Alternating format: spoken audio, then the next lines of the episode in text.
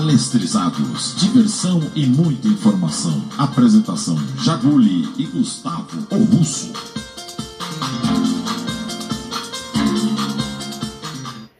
É, agradecer que nós palmeirenses ainda estamos vivos, apesar do Calvário. Estamos vivendo, vivemos. Mas vivemos como?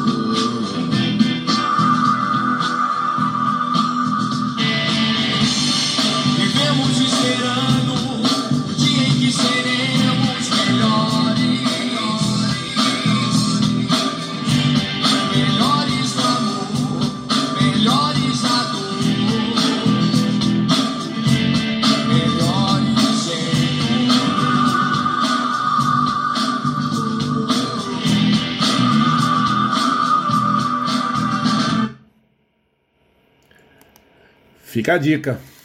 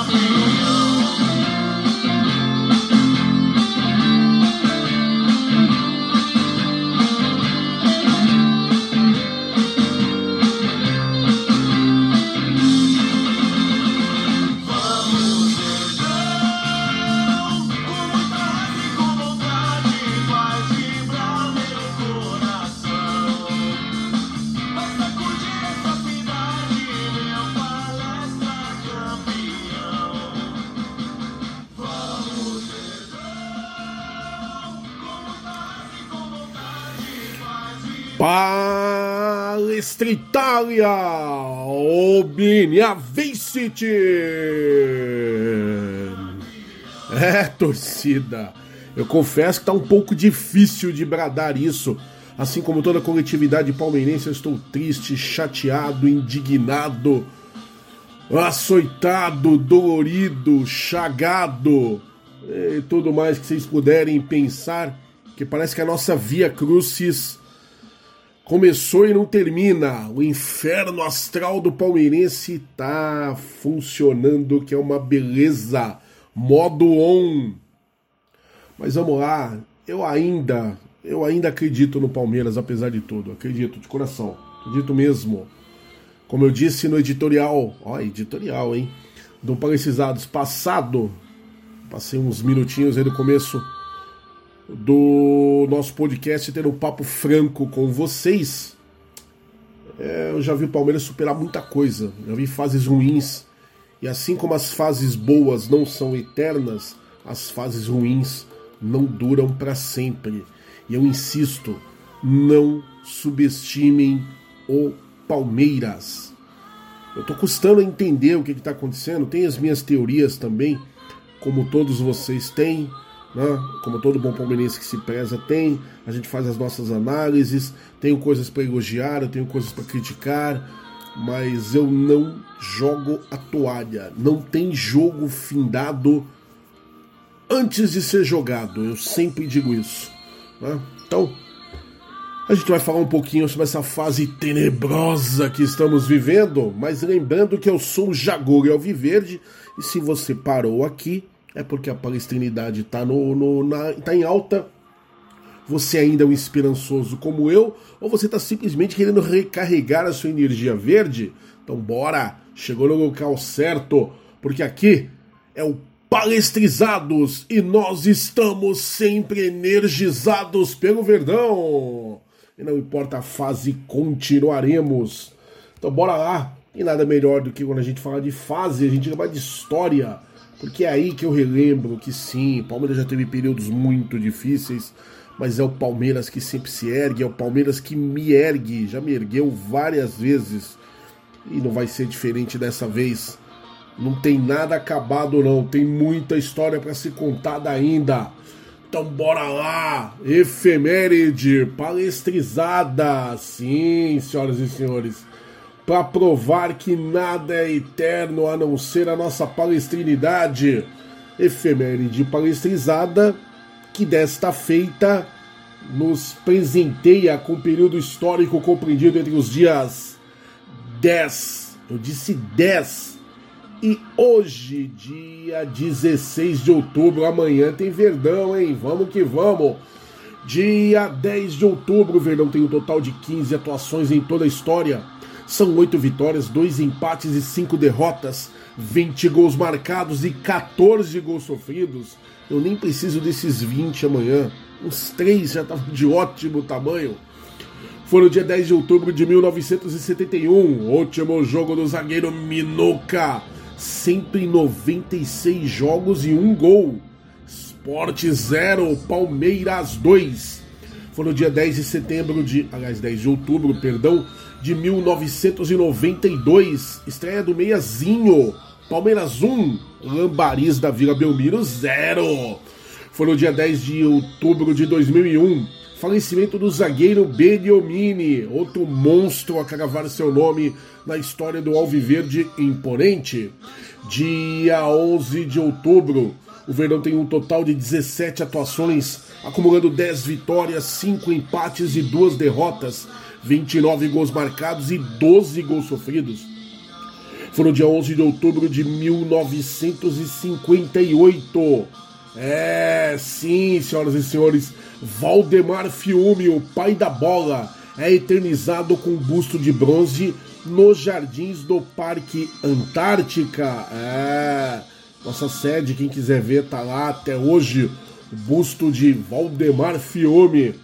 Dia 12 de outubro, o Verão tem um total de 28 atuações.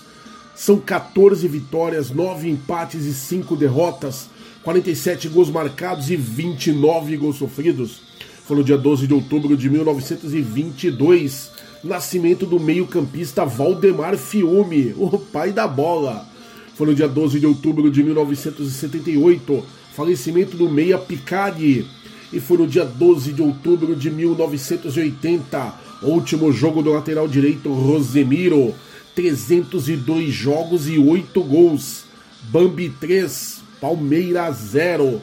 Lembrando que vocês perceberam, eu sempre escalo o tempo aí, fechando com a efeméride palestrizada, mas deixar um abraço mais que carinhoso, mais do que justo para toda a nossa pivetaiada criançada que teve seu dia comemorado agora no dia 12, todos os pequenos palestrininhos.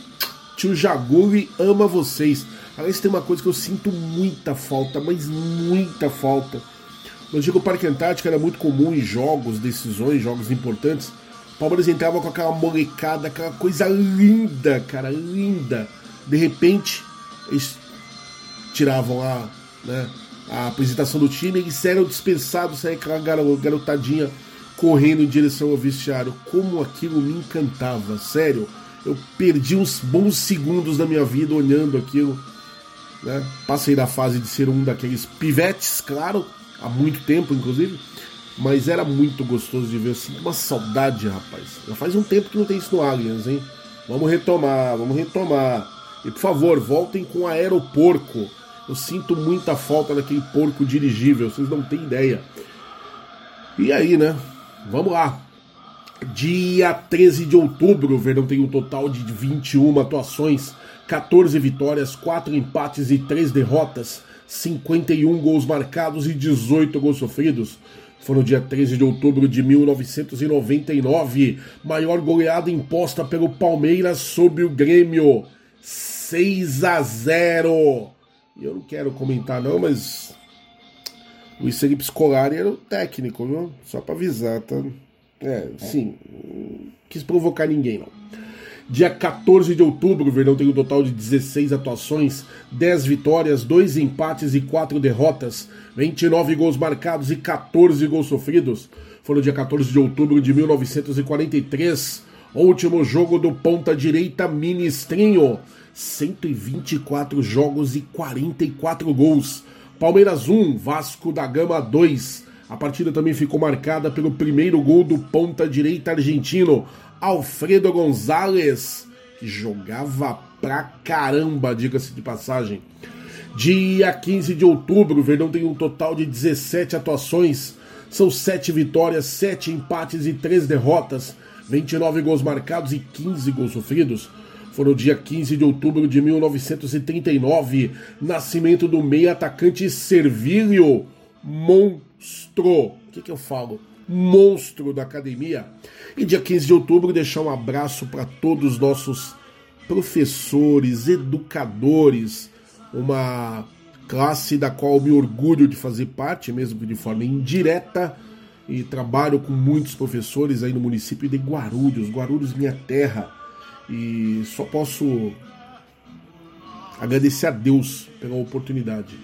Nada melhor que lidar. É o único, é o único profissional que forma outros profissionais. É o único profissional que no Japão o imperador faz reverência para ele. Só para o professor, para mais ninguém. E aqui no Brasil é uma classe tão desacreditada, tão desrespeitada, tão insultada, tão desvalorizada que chega a dar vergonha. Eu tenho vergonha do que o governo brasileiro faz com meus amigos professores. Um país que desdenha, faz escárnio do professor, é uma coisa absurda. Mas ainda assim há quem reconheça, há quem se compadeça, há quem se orgulhe e fica o nosso abraço para todos os colegas professores, se forem professores palestrinos, ainda melhor, tanto melhor. E para fechar a nossa efeméride, falando de hoje, também conhecido mundialmente como dia 16 de outubro, o Verdão tem um total de 17 atuações, são 7 vitórias, 7 empates e 3 derrotas, 29 gols marcados e 15 gols sofridos. No dia 16 de outubro de 1966. Primeiro gol do meia peruano Alberto Gajardo, Palmeiras 6, Botafogo de São Paulo 2 e Gadiardo marcou duas vezes na goleada Alviverde. E essa foi a nossa efeméride palestrizada de hoje. E eu queria fazer o nosso recordizando, porque afinal de contas a gente citou tanto, e é um momento histórico muito importante. A gente falou de Valdemar Fiume, o pai da bola, que inclusive tem busto, né? É, tem busto lá na nossa sede esportiva. É, até uma sugestão aí para a turma do Palmeiras. Foi inaugurada agora a sala de troféus. Eu fui conhecer, é belíssima, linda. Chorei a cântaros ali dentro. E ficaria bacana se no, no tour pudesse ser visitado também os bustos. Né? É uma parte aí da, da história do Palmeiras que é muito importante. Acho que não custaria, né? Dar uma esticadinha ali no andar de baixo, dar uma chegadinha. Podia ser até na hora da saída, né? Podia se acompanhar aí os, os visitantes para ir até os bustos. Eu já tive esse prazer, estar aí é fantástico. Fica a dica. Vou falar dele, Valdemar Fiume, o pai da bola que jogou no Palmeiras no período de 1941 a 1958. 17 anos de Palmeiras, fez 620 jogos, 352 vitórias e ainda marcou 27 gols. É, Valdemar Fiume, nascido em São Paulo, capital, no dia 12 de outubro de 1920. É, data de falecimento, ele nos deixou no dia 6 de novembro de 1996. Vamos a seu histórico no Palmeiras. Ele era volante, mas não foi só volante. Foi chamado de pai da bola porque praticamente ele jogou em todas as posições do campo. Acho que só não foi goleiro, porque de resto 17 temporadas a, na, a, vestindo a nossa camisa, nunca defendeu nenhum outro clube, é prata da casa, sim senhor. Fez, como eu disse, 620 jogos, 352 vitórias, 120 empates e 148 derrotas. A sua estreia foi no Palestra Itália 4, comercial da capital 0, no dia 14 de 9 de 1941. Seu último jogo foi o Palmeiras 1, Bicharada da Vila Sônia 1, no dia 17 de 9 de 1958.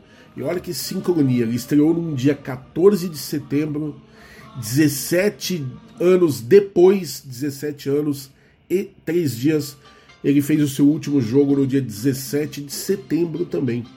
Fez 27 gols. Seu primeiro gol foi no jogo Parece Itália 4, Ipiranga, aquele, Ipiranga de São Paulo com Y, 3, no dia 21 de 9 de 1941. Ou seja, estreou no dia 14, uma semaninha depois ele já marcava o seu primeiro gol. Seu último gol foi em Palmeiras 2, Jabaquara 2, no dia 8 de 12 de 1957. Principais títulos com a história do Verdão: Campeonato Paulista em 42, 44, 47 e 50. Torneio Rio-São Paulo em 51. Mundial Interclubes, sim senhor, o primeiro é nosso, em 1951. O que falar de Valdemar Fiume? Apelidado como pai da bola, Valdemar Fiume tinha um domínio perfeito da redonda. Destacou-se como zagueiro e principalmente como volante, mas atuou em todas as posições sempre com muita eficiência. Desarmava e criava jogadas com a mesma desenvoltura. Pela sua dedicação à camisa alviverde, foi homenageado com um busto de bronze nos jardins do Palestra Itália. Sensacional. Não tinha o que dizer, né? Valdemar Fiume, o pai da bola, reverenciado eternamente pela coletividade palestrina palmeirense. E esse foi o nosso Recordizando de hoje. Difícil falar de um cara que nem Valdemar Fiume e você não rendeu homenagem, né? Mas enfim. É, meus amigos. É, meus amigos. Até me emociono aqui, viu? Porque coisa não é fácil, não. Mas enfim. Vamos ajeitar aqui, porque tem aí. Vou receber meu, meu parceiro de, de todas as horas. Deixa eu só ajeitar aqui a, a parada aqui pro, pro nosso querido Gustavo, o russo. Afinal de contas, o Palmeiras jogou, se é que a gente pode falar de jogos, né? Enfim. E o Gustavo tem matéria, vai chorar, vai lamber as feridas junto conosco aqui. É, meus amigos, segura aí, Gustavo Russo. É, Gustavo, Gustavo, Gustavo. Cara, bom, vamos lá, vai, me recompondo aqui. Afinal de contas, a parada foi dura. O Palmeiras teve dois jogos do, pela 25 rodada do Campeonato Brasileiro, no dia 9 do 10, às 21 horas, no Allianz Parque. Recebemos o Red Bull Bragantino. Eu estava no jogo, voltando aí, depois desse período de pandemia, o Allianz Parque sendo reaberto, abrindo suas portas de novo para a torcida. Lembrando que nesse primeiro momento, 30% apenas da torcida. E olha que volta, hein? Palmeirense não merecia uma volta dessa. Palmeiras 2, Red Bull Bragantino 4. Palmeiras foi sumariamente goleado em casa. Merecido? merecido. Mas enfim, vamos deixar as conjecturas iniciais para Gustavo o Russo. Gustavo, você que é um cara mais equilibrado do que eu. Não tá de mandar se apresentar isso aqui, velho, que hoje vai ser difícil, mas vamos lá, vai. Vamos lá, vamos lá, vamos lá, vamos lá. Aí, vai. Palmeiras 2, Red Bull Bragantino 4. Que entubada do que o Verdão sofreu, mas enfim. Fala aí, Gustavo. Eu não vou me alongar tanto aqui, tá? É, Palmeiras não foi bem, Palmeiras não foi mal. Apesar dos 4x2, o Palmeiras teve momentos do jogo que não mereceu os 4x2. Eu vou resumir o jogo. Palmeiras tentou na frente, teve vários momentos. Não estava tão mal na frente. Estava com o time desorganizado. E do meio para trás era um catado de jogador marcando tudo errado. De forma, de ritmo, jogador perdido em campo, entregando a paçoca, que a turma fala e não tem o que fazer. Mas dentro do Palmeiras tem um time de 93, 96 na frente. E tem do meio campo para trás, time do começo dos anos 2000, que era um catado. Eu vou resumir para vocês. O Palmeiras estava tentando. O Palmeiras estava correndo e se esforçando na frente e dando trabalho em alguns momentos. Mas do meio para trás estava aparecendo um time do começo dos anos 2000, com a década de 80, 2014 e 2012. Que eu resumo o quê? É fazendo cagada atrás e o time correndo na frente. Parece o Santos do Neymar com o Ganso. Corria que nem um louco na frente, dava um puta trabalho, mas a zaga com o Durval e o Dracena faziam cagada. Todo o outro jogo. Era assim, o Santos fazia 7 naquela época, mas tomava 5. E, e isso quando não perdia o jogo. Quando pegava uns times mais, mais encaixados, né? Não pegava uns pereba lá. É isso o Palmeiras. O Palmeiras estava correndo na frente, estavam tentando, estava um trabalho, estava perdendo gols. Só que atrás estava fazendo cagada. Depois atrás começou a acordar pro jogo, já, já não dava mais. Belo gol do Dudu, um, um, gol de pênalti do Veiga. Pra mim teve um pênalti de uma bola na área que pegou na mão, todo mundo ficou gritando e ninguém mais mostrou replay, ninguém mostrou, ninguém comentou nada. Quando começa a gritaria e o Premier não solta replay porque foi. Teve um pênalti no Wesley, não foi pelo puxão no ombro, mas foi pelo. Foi, porque o cara tocou na panturrilha dele quando ele tava já quase que caindo. O cara tocou nele.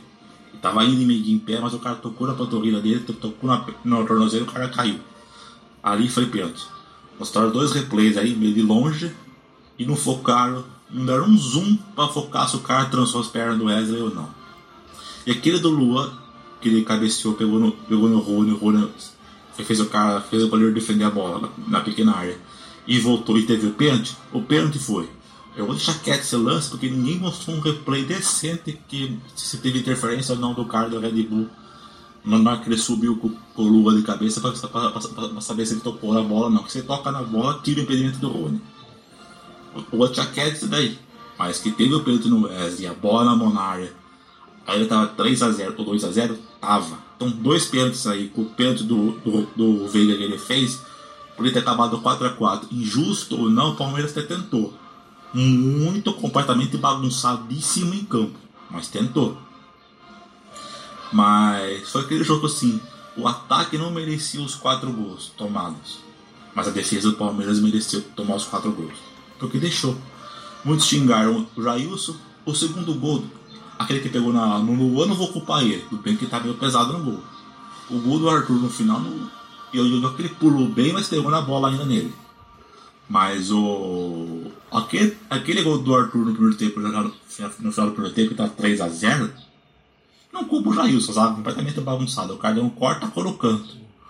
O primeiro posso, do Inter eu posso até jogar, porque dava pra pegar. O primeiro do Inter dava pra pegar. E. E uma tensão um pouco maior no desvio do Luan, que não foi tão forte pra tirar ele, já acabava foi no meio do gol. Vai, dá pra pegar. Mas o. Aquele gol do Arthur no final do primeiro tempo, no final do jogo, esquece. Aí já tava bagunçado mesmo, mas nem o Everton pegava. Pela, pela zona que tava. Mas como eu disse, o ataque do Palmeiras se esforçou para não ser 4 a 2 mas o ataque do Palmeiras estava pedindo 4, 5, 6, 7 em vários momentos do jogo. Então estava muito bagunçado, mas para mim teve mais dois pênaltis no jogo aí. Um porque ninguém falou nada, mas pegou a bola na mão. E ninguém abriu um ai e nem teve VAR, não teve nada, não teve replay, não teve nada. E o outro no Wesley ainda, ainda no primeiro tempo foi. O do Lula lá, que sofreu o pênalti, porque cabeceou e o Rony perdeu o gol na linha pequena área e acusaram o impedimento, eu vou deixar quieto por uma coisa. Impedido ele tava. Como ninguém falou nada, se o cara do Red Bull participou da jogada ou não, então eu vou até deixar quieto. Que eu acho que ele nem participou. Mas teve dois ainda no primeiro tempo que foi. E como eu vi, ele tem histórico de fazer gols de pênalti, então o jogo podia ter acabado 4 a 4 e justamente. É, o que, que eu falo? Eu não vou ser tão condescendente com, como o Gustavo, não. Eu vou partir meio pro, pro, pro racha aqui. Palmeiras começou o jogo bem. Começou indo para cima, cadenciando o jogo, mas isso durou 10 minutos. Tanto que o gol que abriu o placar, o gol do Ítalo do Red Bull, foi aos 12 do primeiro tempo. Uma pichotada, a jogada em cima, pichotada do Renan, que a gente vai deixar quieto porque o Renan tem crédito, né? Não é o feitio dele ser tão imaturo, vai, por falta de um termo melhor, mas foi uma pichotada monstruosa. A partir do primeiro gol, o Bragantino mandou no jogo. Simplesmente mandou no jogo. O Palmeiras terminou os 40 primeiros minutos tomando 3 a 0. 3 a 0. Não tem o que discutir, né? Não tem o que discutir, infelizmente. Sobre os lances de pênalti a que o Gustavo é, se refere, eu nem vou citar, porque parece que a gente fica aqui sendo repetitivo, a gente quer dar desculpa, e não é, não é essa, nunca foi esse o objetivo. VAR, eu sou totalmente favorável ao VAR, mas o VAR não é o problema. O problema é quem você coloca para operar o VAR. Porque o que a gente está vendo essa semana, eu vou falando de outros jogos também, viu? Eu vejo Atlético Mineiro e Santos, pelo amor de Deus, gente. É bizarro. Quando os caras querem, o negócio funciona que é um relógio. É rápido, a tomada de decisão bonitinha, justa. Quando não querem. Eu vi também Bambi e Ceará. Teve um lance do Miranda que é outro zagueirinho escroto, mau caráter também, tem recurso técnico. Não tô aqui dizendo que é ruim, não. Mas bate até na sombra também. O cara dá uma cotovelada na garganta do jogador do, do Ceará e fica por isso mesmo. E ainda me aparece aquele nojento do Salve Espínola, que já era um péssimo árbitro. Era péssimo árbitro. Me aparece para falar que não, que foi uma é um lance, é um movimento natural do corpo. Tudo bem, o cara ergue o braço até a altura do ombro e solta o cotovelo. Realmente é super natural o movimento do corpo. Então nem vou discutir, sabe? Até porque um dos lances que o Gustavo se refere, volta a dizer, estava no estádio, a torcida gritou mesmo, estava ali no Gol Norte, a galera que estava no Gol Sul gritou, mas sem imagem, que não foi reprisado e um lance muito rápido ou distante, impossível falar se foi pênalti ou não. Para mim. Vou fico com o Gustavo. Se não reprisaram, ninguém comentou nada, é porque foi, né? O nego tá assumindo a culpa. Mas não dá. O Palmeiras jogou muito mal, muito mal. Foi dominado pelo Red Bull. Voltou de segundo tempo um pouquinho melhor, parece que queria um pouco mais de jogo. Lembrando que o Palmeiras tinha já feito primeiro com o Dudu, uma bela jogada do Kusevich, belo cruzamento. E o Dudu, nosso bachola, aproveitou de cabeça, deu um torpedo de cabeça para dentro do gol. Mas muito pouco, né? Porque o Palmeiras precisava. O Palmeiras voltou um pouquinho melhor. Aí quando você achava assim, pô, vai pelo menos engrenar. Eu juro, eu tava acreditando pelo menos no empate. Me lembrou aquele jogo da Copa do Brasil contra, contra as Marias. A gente tava perdendo de 3 a 0 Voltamos no segundo tempo, buscamos o empate por muito pouco, não conseguimos a virada. Eu tava, tava naquela esperança, vai, Palmeiras vai empatar. Meu amigo. Ainda deu que era lento, né? Saiu o segundo com Rafael Veiga de pênalti aos 16 do segundo tempo e parou, foi isso. Foi o máximo que o Palmeiras conseguiu, conseguia fazer era tabelar a bola e chegar até a área do goleiro do Red Bull, que né, não tinha conseguido isso no primeiro tempo. Mas aí, meu, muitos erros de posicionamento, de defesa, toque errado. Aí o Arthur, que já tinha feito o terceiro, fez o segundo gol, foi um golaço, diga-se de passagem. E ainda foi provocar a torcida. Aí, cara, já não tinha muito o que fazer. O Palmeiras mereceu a sina. O que chateia é que o Red Bull, apesar da boa fase que está, quem vê assim pensa que é o, nossa, é o Bayern de Munique, né? É o Red Bull de Munique. Mas não é. O Palmeiras que jogou mal. Perdemos as duas no brasileiro para eles. É muito doído isso. Fala mais o que? Não tem que falar. O jogou mal demais e mereceu, mereceu inclusive ser goleado, viu? Pelos erros. Não tem, não tem outra coisa pra gente falar. Palmeiras que foi a campo com Jailson, Renan Kusevich, substituído por Breno Lopes aos 35 do segundo tempo. Luan Jorge, substituído por Gustavo Scarpa aos 35 do segundo. Patrick de Paula, Danilo Barbosa, substituído por Luiz Adriano aos 14 do segundo tempo. Rafael Veiga, Dudu, Rony, substituído por Daverson aos 42 do segundo. Wesley, substituído por Gabriel Veron, logo no intervalo. O técnico, nosso querido Abel Ferreira, teve um entreveiro com o Luiz Adriano, a gente comenta sobre isso daqui a pouco. Mas é isso, não tem muito mais que falar desse jogo. O Palmeiras. Né? Só tem um detalhe que eu gostaria de colocar: que, como sempre, a mídia adora criar problema pro Palmeiras. Quando o Palmeiras já faz, já cria seus próprios problemas, tá caprichando tanto, a mídia ainda vai lá e ainda quer colocar cerejinha no bolo, né? Depois desse jogo, eu vi muita gente incitando, dizendo que a torcida organizada do Palmeiras terminou é, o jogo, a hora que o juiz apitou o, o final do jogo, ela hostilizou Abel Ferreira. Eu estava no estádio, gente. Isso é mentira. A Mancha, todo mundo sabe, eu tenho algumas ressalvas com algumas atitudes da Mancha, mas, enfim, quando é para apoiar, os caras são sensacionais também. Apoiaram do começo ao fim da hora que o juiz apitou o início da partida até o apito final, a torcida, né, em especial a Mancha Verde, foi irretocável. Apoiou, cantou, gritou como sempre faz, como a gente sempre está esperando. Cantaram o nome dos jogadores do começo, ovacionaram o técnico Abel, teve um Abel Ferreira. Eu achei muito legal porque o Abel foi lá, deu aquele soquinho, como que ele falou assim: ó, Tamo junto. Resultado não veio. Terminou o jogo.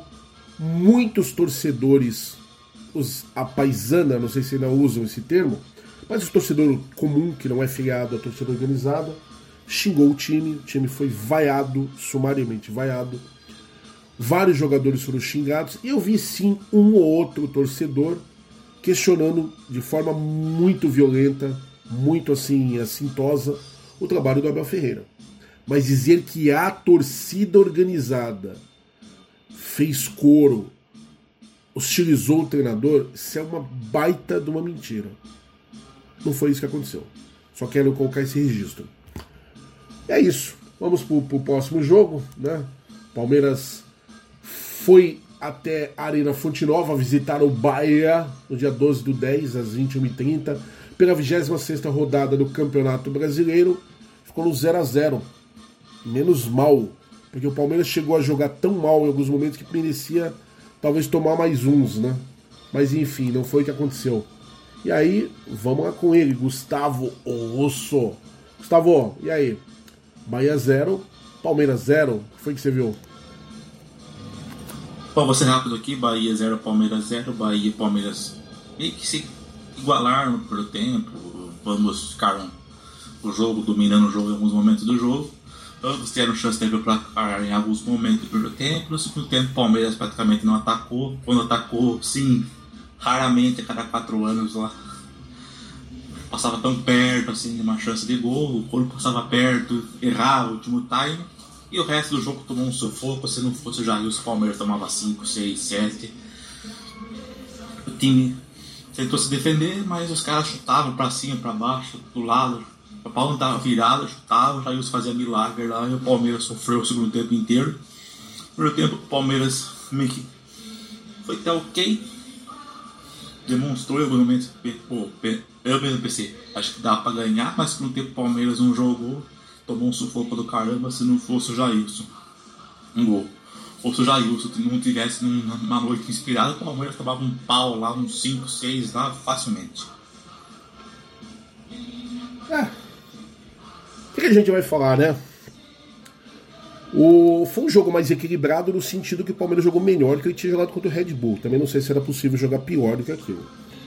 Mas um jogo muito feio de se ver, um jogo horroroso. Horroroso. Horroroso. O Bahia não é à toa que está na zona de rebaixamento. Time muito atabalhoado também. Tem até um outro bom jogador, mas não consegue dar cadência para o próprio ataque. E o Palmeiras mostrando que conseguiria ser pior que o Bahia. Essa é a verdade. A gente não quer aqui só ficar arrumando defeito, mas são jogos horríveis que o Palmeiras vem fazendo. E se você não concorda comigo, você só pode ser adversário, porque não é possível. Esse jogo em particular, o destaque fica pro Jailson. Eu também acho que o Palmeiras não deve renovar com o Jailson, nada contra, porque eu acho que já passou. O Jailson já não tem mais idade, pra, né, uh, mas tem seus predicados, é sim um bom goleiro. Né? Acho que está perdendo um reflexo, posicionamento. Eu mesmo já fiz algumas críticas nesse sentido, mas eu não esqueço tudo de bom que o Jailson já fez pelo Palmeiras. Eu não esqueço o Campeonato Brasileiro de 2016. Não tem como esquecer. Insisto, não tem como esquecer. Né? Mas o Jailson já não é mais aquele jovem de outros tempos. Né? Então, mas verdade seja dita, a coisa não ficou pior, o caldo lhe entornou por causa do Jailson. Fez pelo menos, pelo menos, quatro defesas e chutes de longe, de fora da área, chutes colocados, chutes muito perigosos, que talvez em outra situação resultariam fatalmente em gol. E o Jailson foi lá e defendeu. De resto, difícil destacar alguém, viu? Jogo muito feio, Palmeiras jogando de forma uh, modorrenta, apática, né? o que está virando um lugar comum, infelizmente, quando a gente vai falar do Palmeiras. Triste, triste, mas verdadeiro. Bom, Palmeiras que foi a campo contra o Bahia com Jailson, Gabriel Menino, substituído por Wesley aos 16 do segundo tempo. Gabriel Menino contundido, daqui a pouco temos notícias. Kusevich, substituído por Renan no intervalo. Luan, Jorge, Patrick de Paula, substituído por Danilo Barbosa aos 25 do segundo tempo. Felipe Melo, Rafael Veiga, Luiz Adriano, substituído por Davidson aos 24 do segundo tempo. Rony Dudu, substituído por Matheus Fernandes aos 32 do segundo tempo. É isso, né? É esperar aí por dias melhores mesmo, como nós mostramos aí no começo, né? Com a musiquinha lá do J Quest. É isso, é esperar dias melhores. Não temos outra coisa para fazer nesse momento. E o Palmeiras amanhã recebe o Internacional. Internacional que dá umas patinadas no campeonato, mas tem se recuperado, estava jogando mal, começou a achar o seu futebol. E o Palmeiras nessa instabilidade. É, meu amigo. É, meu amigo. É, meu amigo. É, meu amigo. Difícil, hein? Difícil, difícil, difícil. Mas enfim. Vamos lá. Daqui a pouco a gente fala sobre o jogo de amanhã, os scouts. E aí, lembrando que também durante a semana, acho que era quarta-feira, se não me falha a memória, deixa eu só confirmar aqui. Isso mesmo na quarta-feira, o Palmeiras vai até o Nordeste, vai visitar o Ceará. É, isso aí. A gente já fala sobre esse jogo também. Vamos para as participações das externas, afinal de contas, Gustavo Russo, sempre atento à vida, ao universo e tudo mais. Sim, eu estou citando Mochileiro das Galáxias, caso você não tenha se ligado. Livrinho muito bom que eu recomendo. Melhor que filme, hein? O filme é meio capenga, mas o, o livro é maravilhoso. Vamos aí, o Gustavo preparou o material e a gente vai divulgar o material de Gustavo Russo, é óbvio. Primeiro vou começar aí com o Horizonte Verde, que é o momento que a gente fala dos esportes alternativos da Sociedade Esportiva Palmeiras. Esporte amador é o Katsu. Vamos lá. Gustavo, Horizonte Verde. Bom, pelo Horizonte Verde. No futebol feminino no Paulista, o Palmeiras perdeu para São Paulo por 3 a 2 jogando em casa. Basquete Sub-12, o Palmeiras venceu o Internacional de Regatas 66 a 4-4. Sub-13, todos contra o Inter de Regatas. Perdeu por 61 a 47. Sub-14 venceu 61 a 51. E Sub-15 venceu por 70 a 64. Seguindo, no Sub-16, o Palmeiras venceu o Paulistão no basquete 57 a 43. O Sub-18 venceu o Paulistão 75 a 71. O Sub-12 venceu o São Paulo. Perdeu para o São Paulo por 67 a 59. o Sub-13, junto com o Sub-14, venceu São, São Paulo de virada por 80 a 79 no basquete. E as o Sub-15 também depois enfrentou São Paulo e venceu por 82 a 53. E as meninas do Palmeiras se despediram no Paulistão, por, porque não classificou, terminou em quinto, classificava 4, ganhando de 7 a 1 do Nacional, com gols de Giovanna Ari Borges duas vezes, Carol Baiana, Carolzinha, Bruno Caldeirão e Dandara. Bom, este foi o Horizonte Verde, até a próxima. É, o time feminino eu tenho acompanhado com mais afinco, sempre que possível eu vejo jogos. É, a gente só pede que as meninas não abaixem a cabeça. Elas parecem estar dando uma oscilada, parece que sentiram muito aí a perda do campeonato nacional para o time feminino vai dar gambazada. Esse jogo contra o São Paulo me deu muita raiva, porque as meninas estavam ganhando de 2 a 0 e tomaram a virada. Pode acontecer uma derrota? Pode. Opa, ninguém está dizendo que vocês não têm. É méritos quando perdem, nada disso. Eu continuo apoiando e continuo achando que é um dos times mais fortes que eu já vi na encarnação talvez mais forte do time feminino do Palmeiras. Mas precisa se ligar, tem que estar atento o tempo todo. Vamos aí pro falar da garotada boa de bola de hoje, que pode ser os acadêmicos do amanhã? Ah, sim, senhoras e senhores. Futuro Verde. Vamos lá, Gustavo. Bora trabalhar. Bom, para o Futuro Verde, pela Copa do Brasil Sub-17, o Palmeiras já havia tomado 7x3 do Flamengo no Rio. Agora perdão em casa por 5x3, gols de Hendrick, Jota e Alain. No Brasileirão Sub-20, o Palmeiras venceu o Ceará por 4x2, Miguel duas vezes, Gabriel Silva e Robinho terminou o brasileiro em segundo colocado na primeira fase, enfrenta o Inter, que terminou em sétimo na próxima fase. O jogo da volta é no Allianz Parque, sem data ainda. Palmeiras no Paulistão Sub-16 empatou com o Aldax em 1 a 1 o gol do Palmeiras foi de Matheus. Palmeiras contratou Gabriel Correia, atacante vindo do futebol carioca, para o Sub-17. Palmeiras no Sub-15 no Paulistão venceu o Nacional por 2 a 0 gols de Igor e Márcio Vitor e também no Sub-17 quanto Nacional, venceu por 4 a 1 os Daniel, Calvan Santos, Alain e Giovanni. Bom, esse foi o Futuro Verde, até a próxima. É, e tem mais, hein? Tem Futuro Verde Extra. Bom, para o Futuro Verde Extra, CBF definiu as datas das quartas de finais do Brasileirão Sub-20. Palmeiras pega o Inter, jogo de ida na segunda-feira agora, é 18 às 3 da tarde em Porto Alegre e da volta no próximo domingo, dia 24, às 10h30 da manhã, no Allianz Parque. Bom, esse foi o Futuro Verde Extra, até a próxima. É, e tem ainda mais Futuro Verde, porque eu tenho uma, uma informaçãozinha aqui. O Palmeiras, foi logo depois aí da, do término do jogo, nós conseguimos essa informação na data de ontem. O Palmeiras venceu o Vossen, ou Vossen, como alguns estão chamando, com o placar de 5 a 1 pelo Campeonato Paulista Sub-20. Os gols foram de Bruno Menezes, Vitor Henrique duas vezes, Newton e Caio Cunha cobrando pênalti. É. Próximo jogo é no dia 21 do 10 às 11 horas. Palmeiras e Aldax da Academia de Futebol 2 aqui em Guarulhos, minha terra. É, sim, senhoras e senhores. Aí alguém vai me perguntar, eu acho umas coisas meio doida. Esse Vossen ou Vossen é uma sigla, na verdade, né? É Vila Operária Clube Esporte Mariano, ali da cidade de Assis. É, então fica aí a informação, ok? Então é isso. Vamos partir para o Palestrizados News, aquele momento que a gente pega as notícias, não importa se boas ou ruins, do nosso alviverde imponente, e a gente dá a nossa, fazer a nossa leitura, nossa roupagem palestrizada, beleza? Então é isso aí.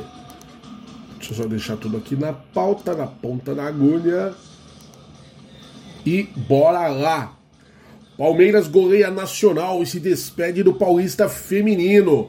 É o que o Gustavo já havia falado, né? As palestinas golearam a equipe do Nacional pelo placar de 7 a 1 Mas apesar da goleada imposta e impingida na última quarta-feira, pela última rodada do Campeonato Paulista, o Verdão, as Palestinas estão fora, ficamos em quinto lugar. Mas vale o registro, né, que os gols foram marcados por Giovana, Ari Borges duas vezes, Carol Baiana, Carolzinha, Bruna Caldeirão e Dandara. Mas eu repito, meninas, vocês podem mais. Eu sei que podem mais. Verdão vence Ceará na Arena e enfrenta Internacional nas quartas do Brasileiro Sub-20. Gustavo já deu seu, sua pincelada, mas aqui a, a gente vai só dar um reforço. A equipe Sub-20 do Palmeiras bateu o Ceará por 4 a 2 na tarde da última terça-feira, dia 12, no Allianz Parque, encerrou a primeira fase do Campeonato Brasileiro da categoria Invicto, em casa. Os gols palestrinos foram marcados por Miguel, duas vezes, Gabriel Silva e Robinho. Classificado às quartas de final, o Verdão, que terminou na vice-liderança da tabela com 38 pontos, 11 vitórias, 5 empates e 3 derrotas, encara o Internacional, que terminou em sétimo na próxima fase é briga de cachorro grande, meu amigo. Mas vamos lá, Verdão. A Agustina é convocada pela seleção da Argentina para amistosos do México. Estamos falando da nossa zagueira argentina. A zagueira Agustina foi convocada na tarde da última quinta-feira, dia 14, pela seleção argentina para um período de treinamento entre os dias 18 e 27 de outubro, data FIFA, no México. Além dos treinos, a Albi Celeste vai realizar dois amistosos em Tepatipan e Guadalajara, também no país. E Augustina é presença constante, né? É, sempre lembrada nas convocações da seleção do seu país. Eu gosto muito da, da, da Augustina, viu? É raçuda, tecnicamente é muito, muito forte, né? uma zagueira de, de excelente predicado e ela é muito simpática, eu gosto dela falando. O sotaque dela me deixa assim, apaixonado, é uma coisa fantástica. Palmeiras vence Bambi em duas categorias pelo GSP de basquete. Gustavo também já falou, mas eu faço questão de frisar, porque afinal de contas foi contra a arrogância lá da Vila Sônia. Palmeiras venceu na última terça-feira, dia 12, o Bambi nas categorias Sub-14 e Sub-15, em partidas válidas pela segunda rodada da GSP de basquete no ginásio do Palestra Itália. As categorias sub-12 e sub-13 é, lutaram até o fim, mas foram superadas pelo adversário. Não importa. Sub-14 e sub-15 nos vingou, é isso que importa. Tem que sentar o rei mesmo. Lembrando, o Gustavo já passou os resultados, mas enfim, sub-12, Palmeiras 59, Bambi 67. E no dia 12 e no dia 19, Palmeiras 66, o Internacional de Regatas 44. Passar só os resultados do Bambi, né? Senão fica muita coisa. Sub-13, 47 para o Palmeiras, 72 para o Bambi. Sub-14, 80 para o Palmeiras, 79 para o Bambi. E o Sub-15, 82 a 53 em cima do Bambi. Foi o placar mais elástico. Mas ganhamos, dane-se, interessa, sai fora. Escalação do Palmeiras. Abel comanda treino e aguarda a volta de convocados na ossa sexta, também conhecida como ontem. O Everton, Gustavo Gomes e Piquerez se reapresentam nesta tarde, tarde de ontem, claro, após as eliminatórias. Eu confesso que eu não tive tempo, até a hora que eu gravei Palestrizados, eu não tive tempo de fazer aí o, a sondagem, né, como é que foi a volta desses jogadores, mas são três é, reforços fantásticos, né? O Everton, Gustavo Gomes, nosso melhor zagueiro disparado, e Piquerez. Então, enfim, estão de volta. Fernando Praz faz estágio na comunicação do Palmeiras e entrevista William. Ex-goleiro está em processo para concluir o curso de faculdade de administração. E é o estagiário né, da vez, estagiário ilustríssimo diga-se de passagem, da TV Palmeiras Fan. É. E eu tava vendo o vídeo, cara, Gustavo, ele leva jeito, hein? Entrevistando o William ali com, rapaz, falar, viu? Eu não faria melhor. Toda sorte do mundo pro Fernando Praz, que além de ter sido um grande, grande atleta, atleta, perdão, grande atleta, agora sim, ele é, é um sujeito fantástico, já pude conversar em três situações diferentes com o Fernando Praz. Ele é, é sempre muito solícito, muito respeitoso, cara realmente muito bacana, merece aí todo sucesso em qualquer carreira que ele for seguir. É o que eu, que eu desejo de todo o coração. Essa aqui eu vou deixar para o final, porque a gente vai fazer um conetizando daqui a pouco. Essa aqui também vou deixar para o final, porque é polêmica. Felipe Melo admite tempestade no Palmeiras. Promete melhora, promete melhora e pede aprendizado com derrotas. Volante espera a vitória da equipe para ganhar confiança visando a final da Libertadores. Cara, o Palmeiras precisa voltar a vencer o quanto antes. Chegamos a liderar o campeonato, perdemos a posição para o Atlético Mineiro, ficamos um bom tempo ali na segunda colocação e nesse momento o Palmeiras é o quinto. Perdemos posições para Red Bull e para Fortaleza. Isso é inadmissível. E o, o Mingau, né? Inadmissível isso. Inadmissível. Palmeiras agora, eu já, agora até eu jogo a toalha, tá? Campeonato Brasileiro realmente é sonho, muito distante. Matematicamente tem chance, mas é muito improvável. Né? O Atlético tem uma vantagem muito boa. Então, mas tem que ficar ali entre os quatro, né? Ir direto para Libertadores, sem passar por pré-Libertadores, sem maiores sofrimentos. Então, erguer a cabeça, dignidade. E sobre Libertadores não é hora de falar ainda. Lá na frente a gente conversa. Mas eu concordo com o Felipe Melo que né, precisa tirar aprendizados aí dessas derrotas. Elas já aconteceram, não vão se apagar, não importa o que a gente faça. Então tem que tirar aí o, o melhor possível de cada evento, né? Para o psicológico ficar o mais fortalecido possível. Gagliotti diz que Palmeiras precisa melhorar, mas avisa: enquanto eu for presidente, Abel é o técnico. Em fim de mandato, dirigente defende o treinador apesar da série de sete jogos sem vencer. Nós já falaremos sobre Abel Ferreira, mas enfim. Eu só fico triste duas coisas. O Gagliotti dá a cara só porque está sendo pressionado. É muito triste isso. A gente não pode esperar uma, uma postura dessa do alto mandatário do Palmeiras. E fico mais triste ainda que ele só dá entrevista pro André Hernan da Globosta. Eu queria saber qual é o problema que o presidente do Palmeiras não pode falar. Eu sou muito crítico de imprensa de modo geral. Aquela que faz merda, eu critico de sua linha mesmo. Mas por que essa predileção ele só dá entrevista pro André Hernan? Inclusive que é um babaca eu não gosto desse sujeito de forma nenhuma. Lembrando que foi André Hernan que durante um campeonato paulista aí ficou colhendo matéria com vantagem de cartão para poder prejudicar o Valdívia. O que ele ganha com isso eu não faço a menor ideia. Ele é pago para dar a, a informação para o público dele. Ele não é nenhum elemento fiscalizador de nada em clube nenhum. Fora que é um cara mala, chato pra caramba. Mas o Gagliotti adora. O nosso presidente só dá entrevista agora pro Dernan. Eu queria entender muito qual que é a mecânica disso. Vergonhoso. Que tal vir a público pela imprensa do, do clube, pela TV Palmeiras, né, nos canais que são do clube, e aí se explica. Hã? Pensa no assunto, presidente. Espero de coração que a Leila Pereira não tenha essa, esse rabo preso com a Globo. Isso é bizarro bizarro, isso é vergonhoso. É o mínimo, para falar o mínimo, hein? Se eu falar o que eu pensei agora, precisar de sair fora do ar, eu não quero. Palmeiras conhece tabela da semifinal da Copa Paulista Feminina contra o Taubaté. Torneio disputado pelos times que ficaram da quinta à oitava posição no Paulista. Não importa, vai, vai disputar? É a Copa Paulista? Então vamos vencer a Copa Paulista. Eu penso dessa forma.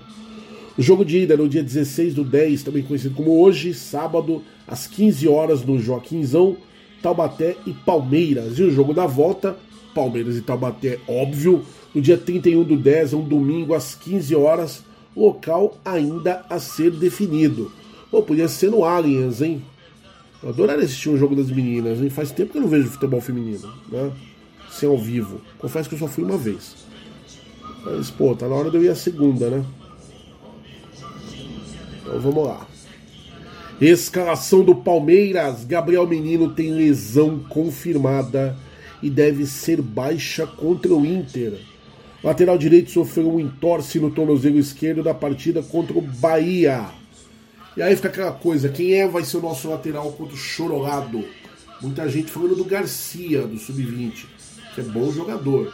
Não sei se está talhado ainda pro time de cima, mas é bom jogador. O...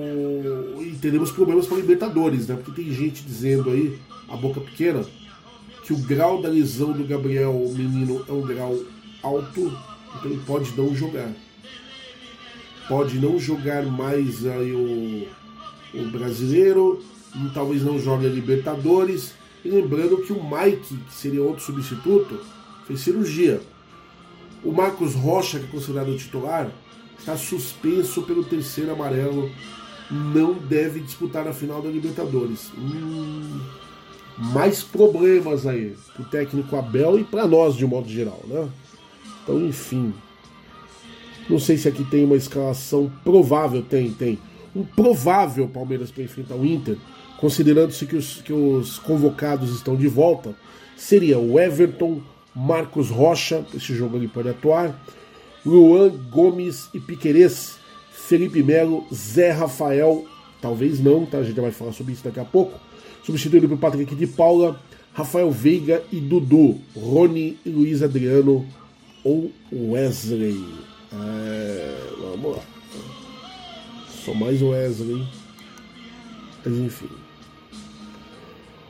Palmeiras se representa com reunião entre Abel e elenco e volta de dupla aos treinos com bola.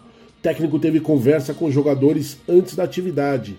Zé Rafael Marcos Rocha retornam. Tem uma foto que foi divulgada dessa reunião. Eu já vou começar o cornetizando daqui, tá? Ela me dá nojo. Me dá verdadeiro nojo. O que rola aí nos bastidores, imprensa rolando, que o elenco estaria rachado com o Abel, que os, que os jogadores não querem mais o Abel como treinador. Se isso é verdade ou não, eu não sei. Eu sei que uma coisa que me irrita profundamente é ver o que eu vejo nessa foto. O Abel agachado, tentando conversar com os jogadores, e todos os jogadores sentados no gramado, a grande maioria de costas ali para a placa de anúncio, ninguém olhando para o Abel. A grande maioria de cabeça baixa, vergonha.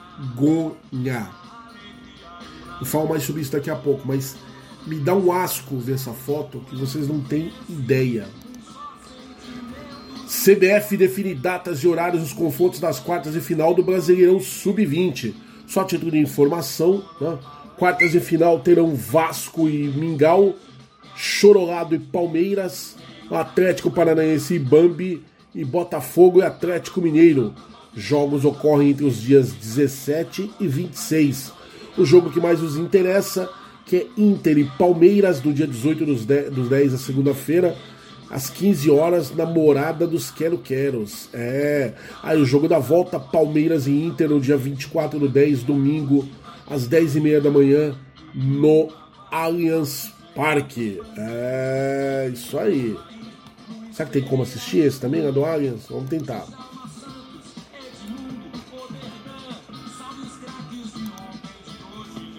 Por eu tinha falado do Zé Rafael? Por causa disso aqui, ó. Zé Rafael é denunciado por expulsão contra o Mingau, tinha que ser, e pode desfalcar o Palmeiras em até seis jogos. Meia foi enquadrado no artigo 254, inciso 2 do Código Brasileiro de Justiça Desportiva. Que absurdo, cara. Que é o seguinte, ó. O Meia Zé Rafael foi denunciado pelo STJD pela expulsão contra o Mingau da vigésima rodada do Brasileirão. A expulsão foi justa, não reclamo da expulsão. O atleta foi enquadrado no artigo 254, inciso 2 do Código Brasileiro de Justiça Desportiva.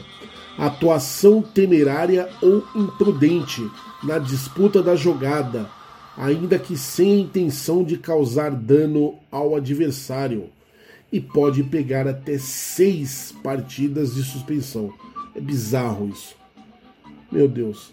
Na ocasião, o hábito, o Wilton Pereira, tinha que ser ele, o Wilton Pereira Sampaio, este vagabundo, levantou o cartão vermelho ao camisa 8 palmeirense após uma entrada dura na perna de William Arão. Na súmula, o juiz explicou a decisão. Ele colocou aqui: expulsei aos 50 minutos do segundo tempo, com cartão vermelho direto.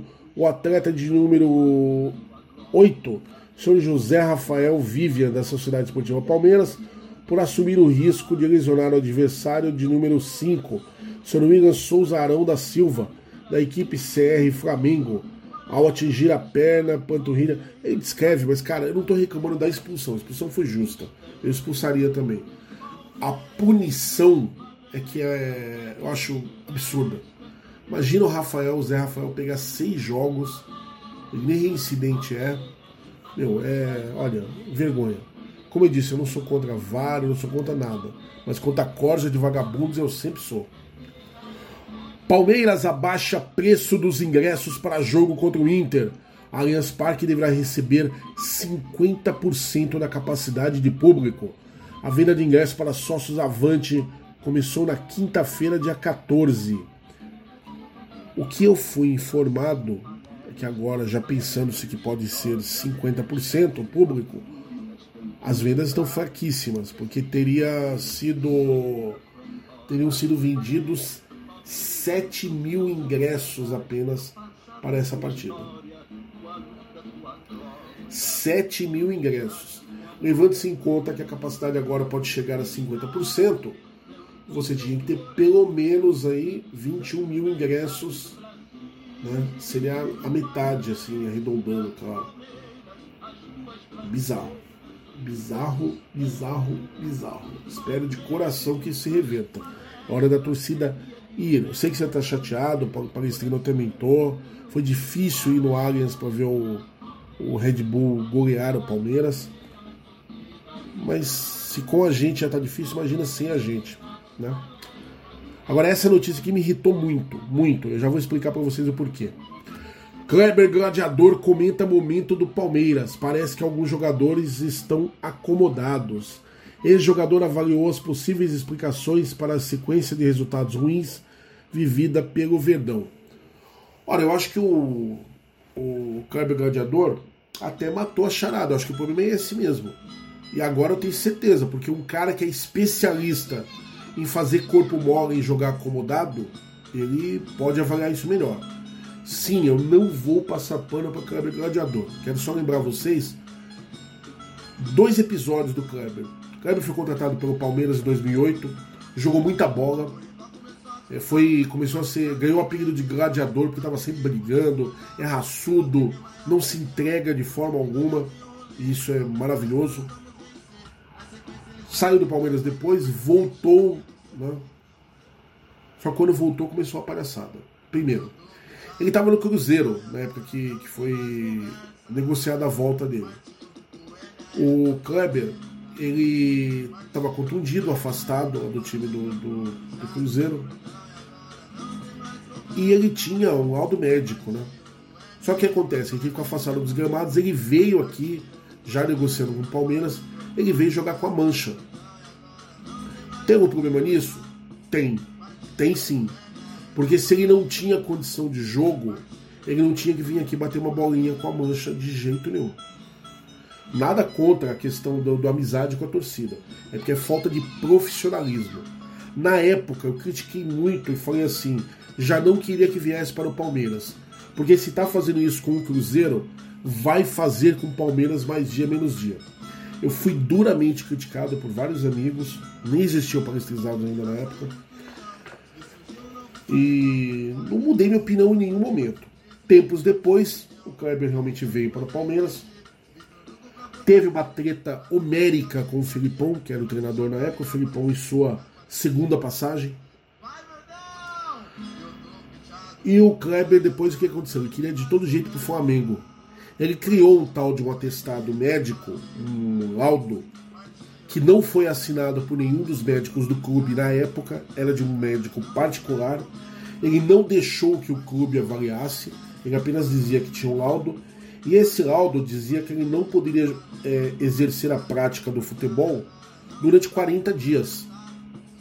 Acabou que a negociação do Flamengo não deu certo, mas o Kleber ainda não tinha clima para ficar, estava para sair.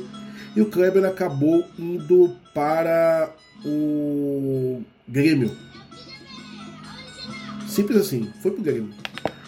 Do momento que o Kleber saiu do Palmeiras, que ele se apresentou no Grêmio, que ele estreou, deu mais ou menos aí 20, 21. Se eu não tiver enganado, foram 22 dias exatos, mas eu não tenho certeza. E o Kleber estreou. Peraí, ele não tinha um laudo que dizia que ele tinha que ficar 40 dias afastado? O laudo, gente, é óbvio que era fake, era só para ganhar tempo, poder negociar sair do Palmeiras. Então eu não admito que um jogador desse, que usa esse expediente, venha agora a público falar mal de qualquer jogador do elenco do Palmeiras atual. Eu acho que os jogadores do Palmeiras estão fazendo corpo mole. Eu acho. Eu acho. Essa é opinião minha. Porque já passou vários, passaram vários técnicos aí, a conversa é sempre a mesma. Chega o treinador, o time joga bem, se cresce, ganha alguma coisa, depois chega lá no ápice que despenca, não joga mais nada, até o treinador sair. Foi assim com o Cuca, foi assim com o Felipão, foi assim com o Vanderlei Luxemburgo e está sendo assim com o Abel Ferreira. Acho bizarro esse expediente, eu não corroboro com isso de jeito nenhum. Mas é a impressão que fica. E eu não queria ficar aqui fazendo crítica, porque, como eu disse, a ideia é apoiar. Nós estamos às vésperas da decisão da Libertadores, que é importantíssima para nós. Mas, por favor, né? Aí vem o senhor Kleber Gladiador querer dar lição de moral, querer indicar que ele está identificando que os jogadores estão acomodados, mais do que ele jogou acomodado em campo. É piada, né?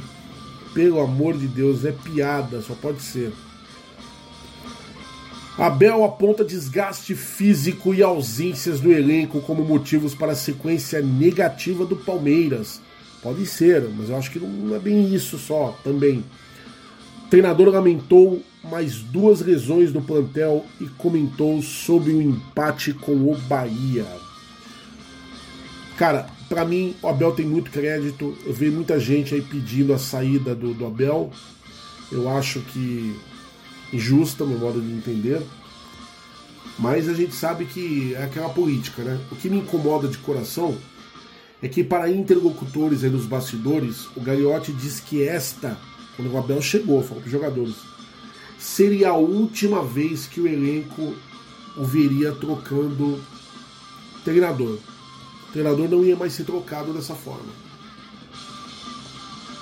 E eu gostaria que esse expediente acabasse mesmo.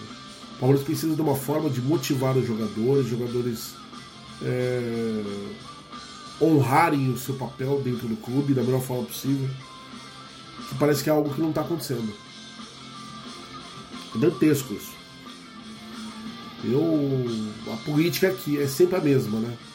O treinador não vai a campo, não é o treinador que chuta, não é o treinador que cobra falta, não é o treinador que dá o passe, mas se enraizou que é sempre o treinador ocupado. Vexatório isso. Muito vexatório. Mas enfim. Então eu gostaria de coração que o presidente Gagliotti tomasse providências e honrasse o que ele falou. Ele disse que treinador não ia mais ser demitido por causa desse tipo de coisa, né? Lembrando que estamos às vésperas aí do mandato de Leila Pereira se iniciar. Ela não vai ter adversário, né? Basta que alguém vote lá na urna, e vai ter quem vote, não tenho dúvida nisso. E ela é, por direito, a nova presidente da Sociedade Esportiva Palmeiras. A primeira mulher da nossa história. Eu espero aí que ela tenha uma visão é, muito profissional para resolver essa questão, porque eu acho que o problema do clube é comodismo. Mas enfim, com presença do público, o Palmeiras tem decisão pela Copa do Brasil aliás, desculpe, pela Copa Brasil de Futebol Master. Verão encara o Vitória e pode garantir a classificação para as quartas de final do torneio. Muito legal isso, hein? Disputando a Copa Brasil W Legends, torneio de futebol master, o Palmeiras terá neste domingo, dia 16 às 11 horas, duelo decisivo diante do Vitória na Arena Barueri. A partida será válida pela segunda rodada do, da primeira fase da competição e o triunfo pode garantir a classificação do Alviverde às quartas de final. Com presença de ex-jogadores como Rogério, Caldecir, Índio e Thiago, o Verdão empatou em 1 a 1 com o Corinthians na partida de, de estreia do torneio, no último dia 4 de setembro. Caso não some pontos do, diante da equipe baiana, o clube terá que torcer para o rival alvinegro tirar pontos do Bahia, que também está na chave do palestra. A partida entre Corinthians e Bahia também acontece é, na Arena Barueri neste domingo às 13 horas. Mais duas equipes vão garantir a classificação para as quartas dos duelos deste domingo, sendo que outros dois confrontos da fase seguinte já estão definidos. Botafogo e Vasco e Cruzeiro e Santos. Quem avançar entre Bahia e Palmeiras do grupo E enfrentará o melhor time da chave G, que tem Grêmio e Goiás. Boa sorte aí para nossos nossos veteranos, a galera do futebol master. Bom, eu deixei duas notícias aqui para trás para a gente poder comentar um pouquinho e aí a gente fala dos jogos propriamente ditos, ok? Primeira é não, perdão, uma notícia eu deixei para trás. Eu tô duas, mas uma aqui eu já achei que eu, que eu não tinha comentado, acabei de comentar sobre ela, que é a foto lá com a Bel, jogadores com cara aí de que uh, comeram e não gostaram. Quem foi no Allianz no último jogo, voltando aí a, a ter público no nosso estádio, deve ter tomado conhecimento, ouviu como eu vi pessoalmente, apesar que eu estava de longe, pouco vou poder é, testemunhar a favor de A, B ou C nessa situação. Luiz Adriano foi criticado por um torcedor. Não sei o que foi que o torcedor falou para ele, mas eu sei que teve um momento que os ânimos se exaltaram, porque dava para ouvir o torcedor falando alto, o Luiz Adriano também falando alto, e tem uma hora que o Luiz Adriano chega, ô oh, fera, vem cá. Posso falar uma coisa para você? Vai, né, tomar suco de caju. Complicado. E aí virou uma polêmica desgraçada, que é esta matéria aqui, ó. Criticado, Luiz Adriano tenta se firmar de novo no Palmeiras e rebate. Não faço corpo mole. Atacante lamenta ofensas aos familiares e responde: Luto e sempre lutei por essa camisa. Não é minha opinião, tá? Luiz Adriano, quando entrou aí na, na que é a fase da contusão, que ele ficou afastado, eu cheguei a cantar a bola aqui, falei que estava estranho, que eu tinha dúvida se era contusão mesmo ou se era um miguezão para não jogar. Recebeu a proposta do Inter, todo mundo sabe que a família do Luiz Adriano inteira torce pro Inter, o pai dele é torcedor doente no Internacional. O irmão também, inclusive já causaram transtornos aí ao irmão, né, falando bobeira. E o jogo de amanhã, coincidentemente, é contra o Inter, olha que coisa. Eu achava que era Miguel, porque eu não vi em nenhum momento alguém dando detalhes sobre a contusão do Luiz Adriano. Toda vez que foi falado, era superficial. Ah, ele tem região tal lesada. Pronto, acabou. Era isso. Então eu sinceramente fiquei na dúvida se não era aí um Miguel. Luiz Adriano, um grande jogador, tem recurso, mostrou isso, mas não tá mesmo a fim de jogo, né? Isso aí tá claro demais. A ex-esposa já veio a público falar da, da, das baladas, do pagode e tudo mais. Fica difícil, né? A gente quer um jogador focado. Só que eu quero dar minha opinião aqui, pessoal. Eu alguns falaram assim: ah, o torcedor tem todo o direito de cobrar. Tem. Principalmente o torcedor que paga ingresso, o torcedor que paga sócio torcedor, o torcedor que é sócio do clube. Tem direito sim de chegar no Luiz Adriano e cobrar. O desempenho tá pífio. E o próprio jogador tem que fazer sua autocrítica, reconhecer que não está jogando nada. Né? Ele está muito abaixo daquilo que ele pode. A gente não vê nem o Luiz Adriano correndo em campo, a gente vê ele andando quase se arrastando em campo. Espero de coração que isso mude amanhã. Que a gente veja uma outra postura, mas está difícil. Mas eu não sei até que ponto a cobrança pode ser feita dessa forma. Porque vê se vocês me entendem. Se o cara chega lá, o torcedor, ô oh, Luiz Adriano, ô oh, Fera, ô, oh, o que, que aconteceu? Que você caiu o futebol, ó. O Palmeiras tá, tem toda a estrutura, se empenha aí para você recuperar aquele futebol. Tá faltando um pouquinho. Isso é uma coisa. Outra muito diferente é o cara já chegar aí, Luiz Adriano, seu vagabundo, pagodeiro, safado, mercenário, que o seu pai isso, a sua mãe aquilo, o seu irmão não sei o que. Está completamente errado. O Luiz Adriano afirma que foi isso, foi nesse, nesse tom que ele deu uma resposta extremamente indecorosa, indelicada e mal educada ao torcedor, porque o torcedor teria ofendido a família dele. Eu posso atestar isso? Não, não posso. Eu estava muito longe. Todo mundo sabe o gol, o banco ali do, do, dos titulares do Palmeiras fica ali, né, na Central Oeste. Eu estava no Gol Norte. Depois eu vi o tumulto, tentei me ligar, tentei pegar informação, mas muito difícil, né? E é isso. Mostra, inclusive, em umas cenas da TV, o Luiz Adriano distraído olhando para o campo, o torcedor chega chama, chama atenção, eles conversam alguma coisa ali. Num primeiro momento parece tranquilo, até o momento que o Luiz Adriano estava treinando no aquecimento, ele volta e fala isso aí. Ô Fera, posso te falar uma coisa? Então, vai tomar no. Né? Fica muito chato isso. Mas repito, qual foi a situação? Outra coisa, o campo ali, o Luiz Adriano está fazendo aquecimento, ali é o local de trabalho dele. Estando certo ou estando errado, eu não posso chegar no local de trabalho de ninguém e enfiar o dedo na cara do sujeito. Não posso, tá errado. Será que isso foi conversando? Será que foi no pedaço de papel? Será que o, o, o torcedor chegou chegando com do Luiz Adriano? Então acho que os dois estão errados.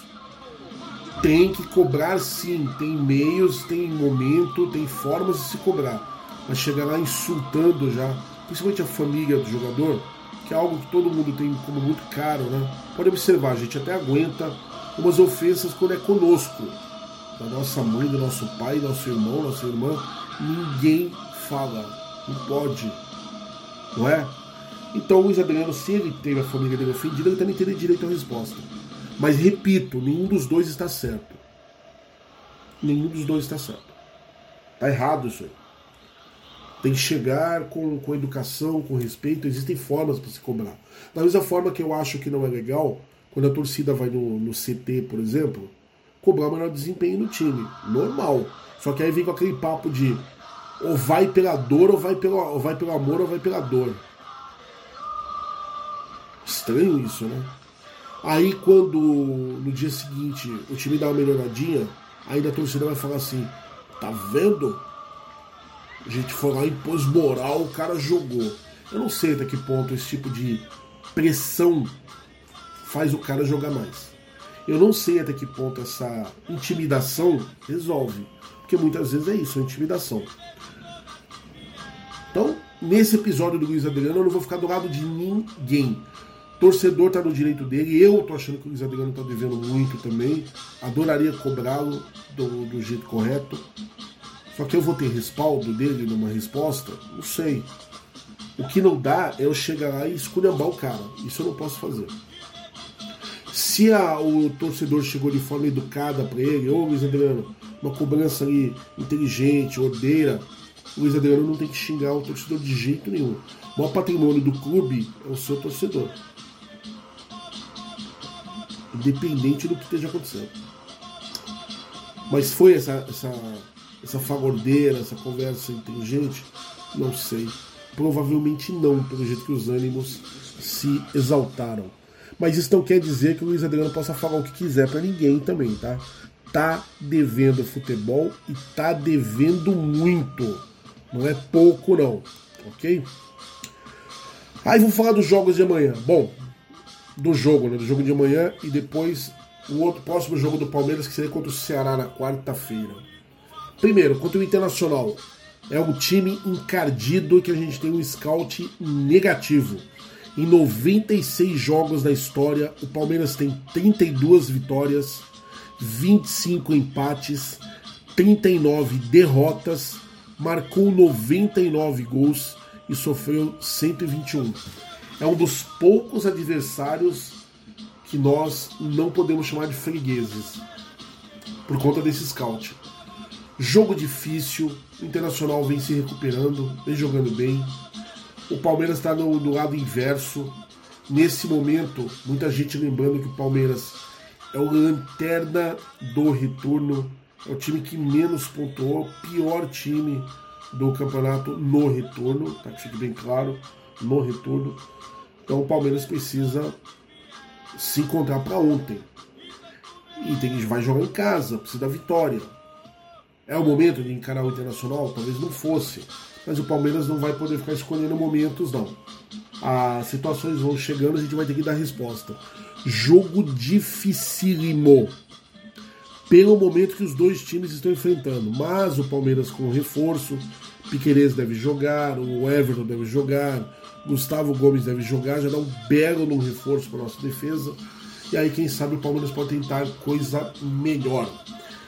Eu espero de coração que o Palmeiras vença o jogo, vou torcer para isso, para que o Palmeiras melhore, que o Palmeiras empenhe,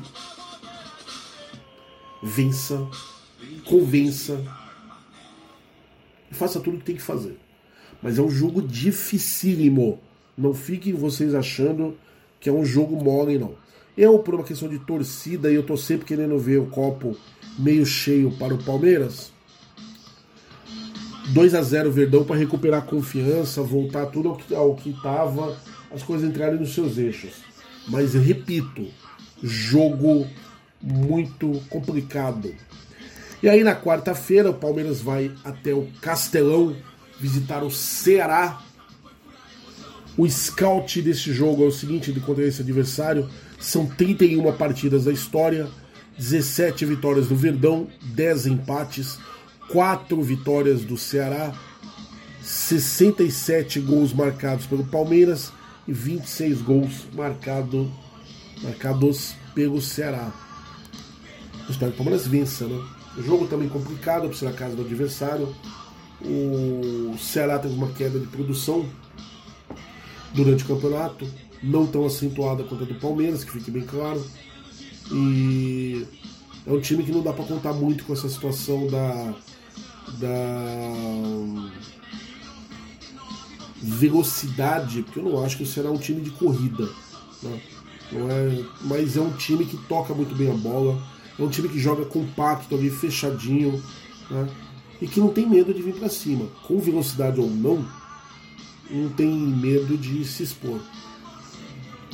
É um adversário que propõe o jogo que o Palmeiras gosta. O Palmeiras, aquele antigo contra-ataque que estava tanto funcionando, estava dando certo, inclusive, é o contra-ataque que o Palmeiras deve buscar. Mas. Sabe quando fica aquela, aquela pulguinha atrás da orelha? Afinal de contas, o desempenho do Palmeiras atual tá horrível. Esse é um jogo que talvez eu apostaria até mais, mesmo o Palmeiras jogando é, fora de casa. Mas há um perigo aí por causa da instabilidade. Talvez o Everton voltando, o Gustavo Gomes voltando, a confiança se aumente. Vou apostar também numa vitória, porque eu sou torcedor do Palmeiras aqui, otimista sempre, mas é um joguinho chato também. 1 a 0 Palmeiras. 1 a 0 Palmeiras está de ótimo tamanho. O Palmeiras ganhar esses dois jogos são mais seis pontos na conta e a reabilitação. Então, eu acho que vale a pena dar uma olhadinha mais com atenção, vale a pena torcer um pouquinho mais, vale a pena o sprint final e vale a pena o Palmeiras se esforçar demais para conseguir a vitória. Ok? Torcida, é isso. O Palestrizato chegando ao seu final. Né? Temos dois jogos importantes demais aí para nos preocuparmos. O jogo de amanhã e o jogo de quarta-feira. Palmeiras precisa da reabilitação quanto antes, precisa ir recuperando aquele ambiente tranquilo que estava antes, para que ele possa jogar, respirar, né? É... ser Palmeiras. Voltar a ser Palmeiras. Precisamos disso, mais do que qualquer outra coisa. Então, mas são jogos realmente muito difíceis. Mas eu espero que o Palmeiras nunca é tarde, né? A gente está sempre torcendo, sempre acreditando. Então, que o Palmeiras faça jus a toda a torcida e use aí o que tiver de melhor para usar. Que o Abel Ferreira sabe escalar o time da melhor forma possível. Que faça as suas escolhas convicto, acreditando realmente, para que a gente possa, além de se recuperar, claro, né, voltar aos eixos e também no Campeonato Brasileiro. Beleza? Então é isso, torcida. Hoje é um pouco mais agitado do que o normal, espero que vocês perdoem. Né? A fase realmente do Palmeiras está mexendo muito com o meu, meu humor, mas eu acredito em dias melhores, acredito sim. Dias melhores para sempre para o Palmeiras. Acredito de todo o coração. Torcida é isso, eu vou ficando por aqui, né? Desejando um excelente jogo para todos nós, um final de semana abençoado, que o Palmeiras consiga aí os três pontos, os seis pontos nas duas próximas partidas. Aí no final de semana vai jogar de novo, a gente vai estar tá aqui mais uma vez, dando os nossos pitacos, fazendo as nossas análises, mas tudo com a máxima palestrinidade, ok? Então é isso. Vamos lá. O que, que tá faltando? O quê? Ah, sim. Já corrijo. Manda ver. Palestra Itália, Omnia Vincit.